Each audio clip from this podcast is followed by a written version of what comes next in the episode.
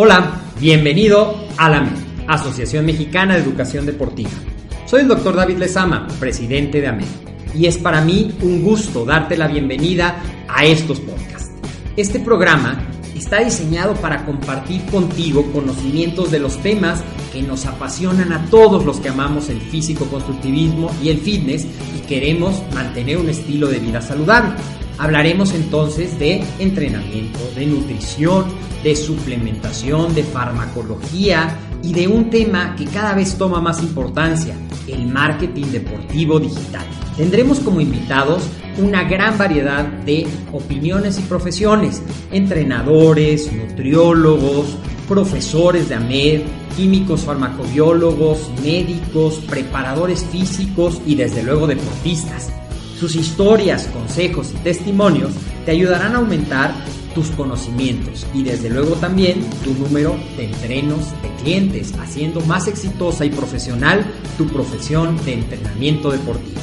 También aprenderás técnicas más eficaces del marketing que te ayudarán a monetizar esta profesión. Si quieres saber más de nosotros, visítanos en la casa virtual de la familia Med, www.amedweb.com.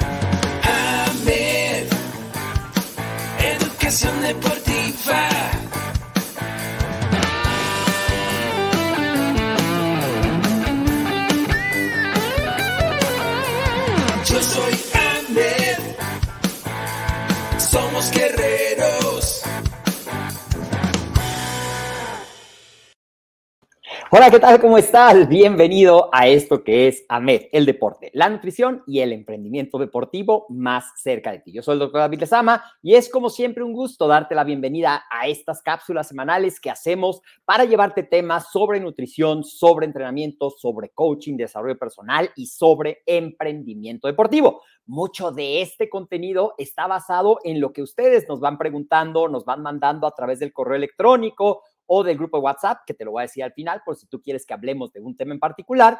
Y así vamos armando los contenidos, porque lo que queremos es que esto se convierta en una herramienta que te ayude, que te ayude a tener mayor información que puedas aplicar si tú eres entrenador, para tener, siempre digo, más herramientas en tu maletín de entrenador para ayudar a tus entrenos a lograr sus resultados. Y si tú simplemente eres un amante del estilo de vida fitness, también puedas aplicarlas en tu propio entrenamiento, lograr tus metas y lograr ese cuerpo fitness, ese cuerpo saludable, ese cuerpo que es un fiel reflejo de lo que te gusta y apasiona hacer. El día de hoy te quiero platicar acerca de los calambres. Los calambres seguramente alguna vez te ha tocado alguno, alguna vez los has sufrido, no son nada agradables, de repente sientes que se te encoge la pantorrilla, por ejemplo. Vamos a hablar un poquito de los calambres en general y después te voy a dar algunas estrategias muy prácticas de qué alimentos pueden enriquecer tu dieta y ayudarte a que los calambres no se presenten o se presenten menos frecuentemente. ¿Listo? Pues vamos a compartir la eh, presentación para que empecemos a platicar de este tema del día de hoy, que es qué alimentos te pueden ayudar para combatir los calambres, especialmente esos calambres que se presentan en el entrenamiento y que pueden tener muchas causas, pero vamos a platicar un poquito de este tema. Ponme ahí en los comentarios si alguna vez a mitad de un entrenamiento o después, los más comunes que he identificado pueden ser en las pantorrillas o en los cuadríceps o a lo mejor sientes que de repente te empieza a contraer a veces en el bíceps, pero en pantorrillas es como lo más común. ¿Te ha pasado que después de hacer una serie muy intensa, a lo mejor muchas repeticiones o ponerle mucho peso, de repente, ¡pum!, se acalambra? O a lo mejor estás haciendo un ejercicio aeróbico intenso y de repente, ¡pum!, se acalambra. Eso es en el entrenamiento, pero también a lo mejor te ha pasado que estás dormido y de repente te despiertas con la pantorrilla, con un calambre y eso no es nada agradable. Vamos a ver un poquito de qué sucede. Lo que quiero que sepas es que a todos nos puede pasar, no discriminan, nos puede pasar a, a hombres, niños, mujeres, deportistas, son muy frecuentes en los ancianos Y ahorita vamos a, ver que la deshidratación tiene gran parte y es común en muchas personas de la tercera edad que empiecen a dejar de tomar agua y que empiecen a descuidar la ingesta de sus electrolitos y por eso hacen más frecuentes. Mujeres embarazadas también es común que les pase. Y pues bueno, a nadie le gusta tenerlos. Todos quisiéramos decir, yo ya tengo un antídoto y jamás me va a dar, pero vamos a analizar por qué da. ¿Qué es un calambre en realidad? Un calambre no sabemos exactamente por qué, porque hay una variedad de causas que lo pueden causar. Sabemos cuáles son las más comunes de las hipótesis para la aparición de un calambre y es causado por una hiperexcitabilidad, perdón, de las neuronas motoras. Recordarás que los para que se dé una contracción muscular, tiene que haber una placa motora o una placa neuromotora, que explicado muy sencillo es que una terminación nerviosa esté conectada a una fibra muscular. Entonces, los calambres pueden resultar de descargas espontáneas de un voltaje más alto de los nervios motores y también pueden estar asociados con un control neuromuscular, es decir, de esta parte de las placas, que tendría que ver a lo mejor, y ahorita vamos a platicar, con algunos electrolitos como el sodio, como el potasio, como el calcio, como el magnesio, que hacen que las reacciones de entrada, salida de fluidos de la célula o de polarización y despolarización de las membranas que están muy relacionadas con la contracción muscular, se alteren y entonces se dé esto, ¿ok? ¿Cuál es la solución más sencilla cuando, si seguramente alguna vez te ha dado un calambre? La, la solución más sencilla es estirar ese músculo, estirarlo durante un tiempo suficiente a que se vaya relajando esa contracción que se hizo exagerada y que causó que el músculo se quedara contraído. También un masaje en esa zona puede ser, pero ¿cómo a través de la alimentación podemos apoyar a que nuestro cuerpo reciba los suficientes líquidos o algunos minerales y electrolitos que son la clave. Entonces, vamos a hacer un resumen de esta parte nada más de introducción que te di. El calambre es una contracción involuntaria causada por un desorden en los mecanismos complejos moleculares de contracción. No se sabe exactamente la causa, puede ser una sobrecarga de entrenamiento, pero puede ser una deshidratación, pero puede ser una alteración. A menudo el lugar donde ocurre un calambre no indica que ahí esté el problema. Hay muchos factores, como te decía, que juegan un papel clave, además de las deficiencias de, o los no deficiencias, los desequilibrios de sodio y potasio, que son los principales electrolitos que regulan el volumen intra y extracelular de líquidos, también el calcio, también el magnesio, pero hay otros factores que predisponen, como la edad, como las lesiones musculares preexistentes, algún tipo de medicamentos y algo que es anecdótico, no está del todo probado, pero algo que puede también tener es si no te estiras regularmente. Recordemos que la flexoelasticidad es una capacidad que se pierde rápidamente anecdóticamente, eso está, no está demostrado. ¿Qué más podría ser una causa de calambres? Desequilibrios hormonales, desórdenes neurológicos o neuromotores, como te decía, se ha postulado que pueda haber una disminución del flujo de oxígeno y eso pueda favorecer los calambres. También se ha reportado por ahí que la obesidad predispone a que se presenten de alguna manera más frecuente comparado con personas que tienen un peso normal, ¿ok? En los atletas es relativamente común en algunos casos, yo creo que no hay ningún atleta que no haya sufrido algún calambre en algún momento de su entrenamiento o de su carrera deportiva. Y vamos a hablar ahora sí, ¿cuál es la mejor manera para prevenirlos?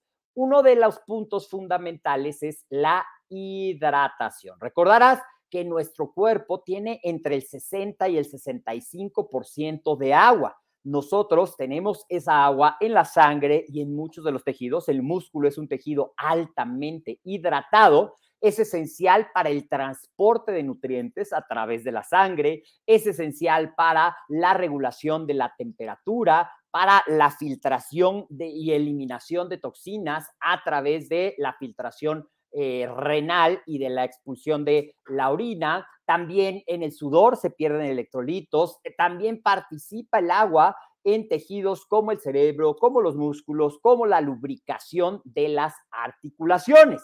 Te decía que los principales electrolitos involucrados en la regulación de eh, cuánta agua hay adentro, cuánta agua hay afuera, lo que a lo mejor has escuchado como bomba de sodio y potasio, son el sodio y el potasio precisamente, pero también el cloro pertenece al grupo de los electrolitos. Y hay dos minerales que están involucrados en esta parte de contracción y relajación muscular, que son el calcio y el magnesio, y que son responsables de este equilibrio de fluidos y de esta regulación correcta a través de la función muscular. También por ahí se reporta que el manganeso puede participar en esto. Entonces, la deshidratación es un punto muy importante que hay que cuidar. La máxima de tienes que tomar agua antes de tu entrenamiento, durante tu entrenamiento, después de tu entrenamiento, es algo que te puede ayudar a mantenerte hidratado. También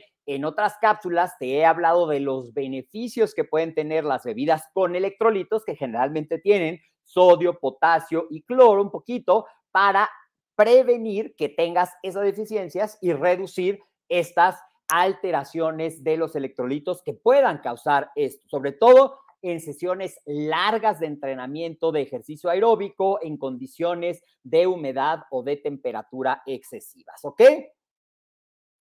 Cada uno de estos tiene un papel importante. Los electrolitos son principalmente, como te dije, sodio, potasio, cloro y hay algunos minerales como calcio, magnesio y manganeso que te ayudan a este mecanismo de control. Recuerda que el cuerpo humano es una máquina increíble. Aunque nosotros estudiamos procesos por separado, todo está interrelacionado y cuando yo estoy haciendo ejercicios, se hace una alteración en el equilibrio del cuerpo, se aumentan ciertas toxinas, se pierde más agua a través de la sudoración y la regulación de la temperatura y ahí se pierden electrolitos y por eso es muy importante que el sodio y el potasio estén en ese equilibrio, ¿ok?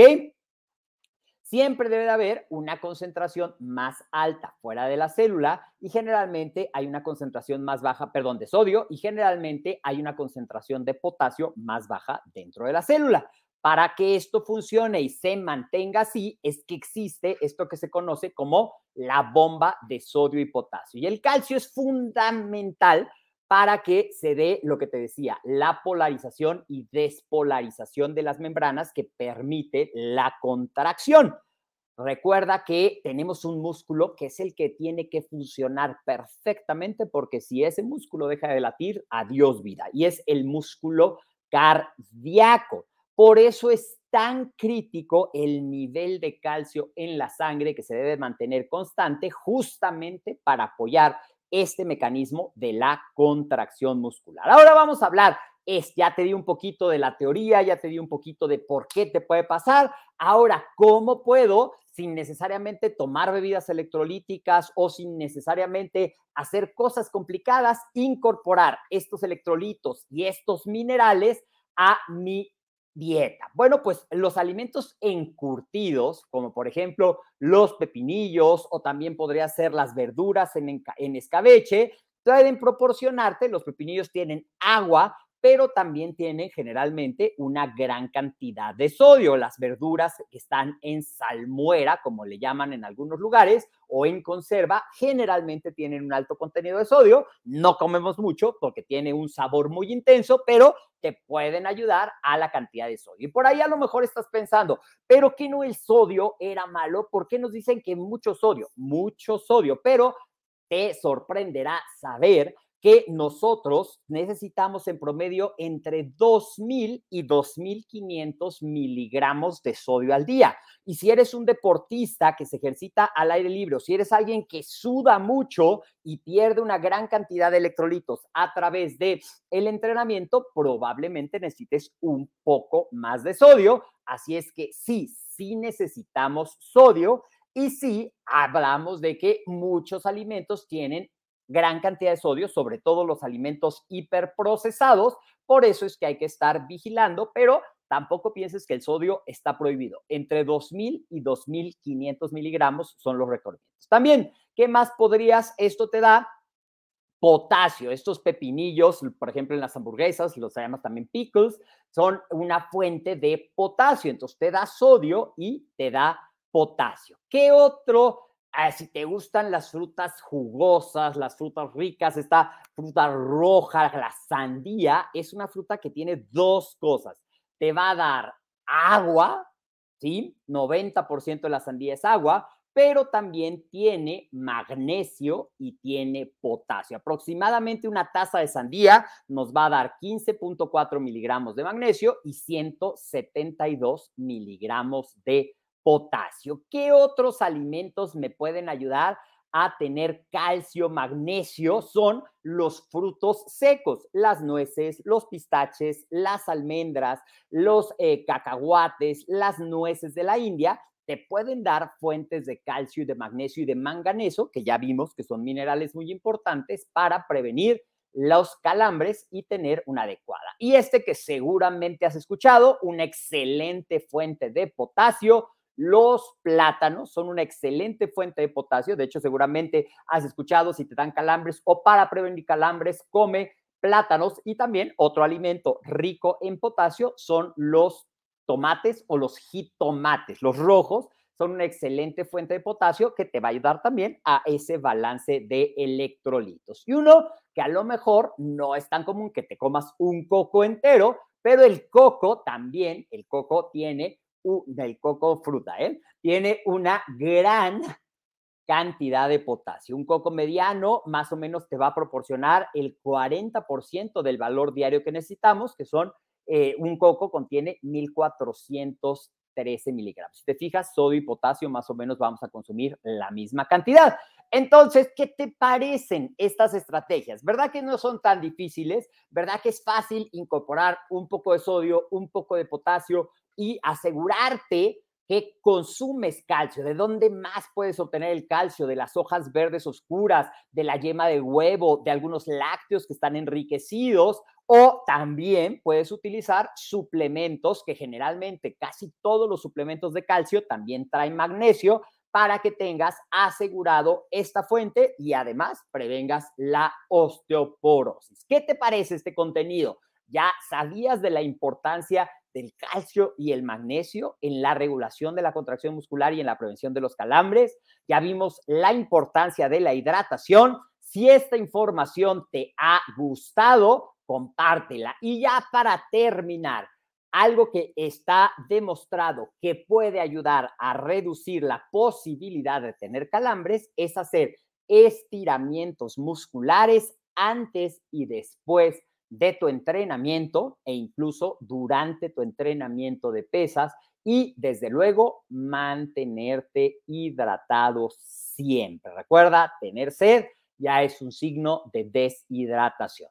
¿Quieres que hablemos de algún tema en particular? Nos puedes mandar por, por WhatsApp al 56 26 19 80 78 o por correo electrónico a coordinación arroba a Si esta información te gustó, dale like, etiqueta a tus amigos fitness o a tus entrenos que creas que se pueden beneficiar de esta información, compártelo en tu muro. También recuerda visitarnos en todas nuestras redes sociales. Estamos en Facebook y en YouTube como AMED. Recuerda en YouTube suscribirte y activar las notificaciones, pues cada semana estamos subiendo por lo menos dos videos para ti con contenido nuevo. En Instagram nos encuentras como AmedWeb. Este tu podcast lo puedes escuchar en tu plataforma favorita, Spotify, Apple. Si quieres la presentación de esta cápsula, la vas a poder encontrar en el LinkedIn de Amed y también En AMED nos dedicamos a la educación deportiva y queremos que conozcas la gran oportunidad que significa vivir de entrenar.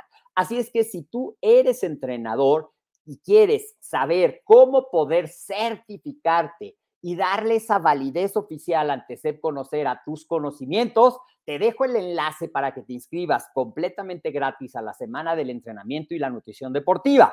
Y si tú apenas estás empezando y descubres que tu pasión es ser entrenador, también te inscribes a la semana del entrenamiento y te vamos a dar muchísima información para comenzar y abrirte el panorama de este gran mundo del acondicionamiento físico y el deporte. Soy el doctor David de Sama te doy las gracias por acompañarnos, por ser parte de esta familia MED. Te mando un fuerte abrazo y nos vemos la siguiente semana.